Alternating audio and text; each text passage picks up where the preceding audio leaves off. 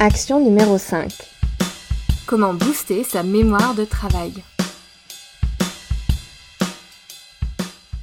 Alors déjà, la mémoire de travail, c'est quoi? La mémoire de travail permet de retenir une information le temps de la traiter, de la manipuler durant la réalisation d'une tâche ou d'une activité. Cette mémoire, elle a une durée de vie moyenne de 20 secondes et elle est sans cesse sollicitée. Par exemple, c'est elle que vous allez utiliser pour retenir un numéro de téléphone, le temps de le taper. C'est elle aussi que vous utilisez maintenant pour retenir le début de l'épisode, le temps de le terminer. Prenons un exemple pratico-pratique pour apprendre comment booster votre mémoire de travail. Vous arrivez en soirée.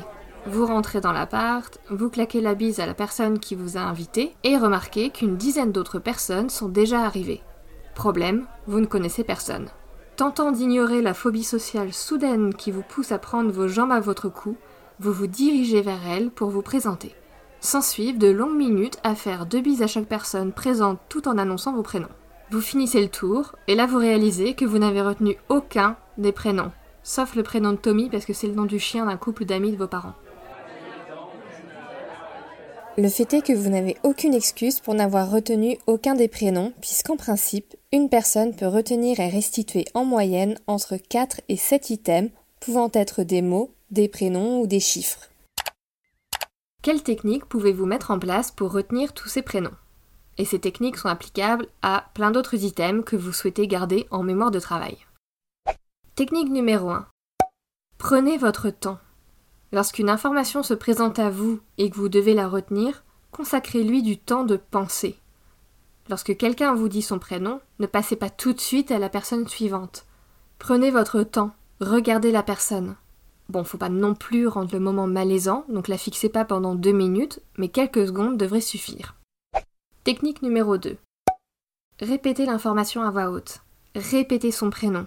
Par exemple, dans notre situation, la personne se présente. Salut, moi c'est Lucie. Vous pouvez répondre Enchantée Lucie.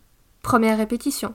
Vous favorisez l'ancrage de l'info. Ce qui débouche sur notre technique numéro 3, je vous invite à répéter l'information à voix haute dès que vous en avez l'occasion. Par exemple, si vous parlez avec Lucie à un moment donné, vous pouvez dire Et toi, tu fais quoi dans la vie, Lucie?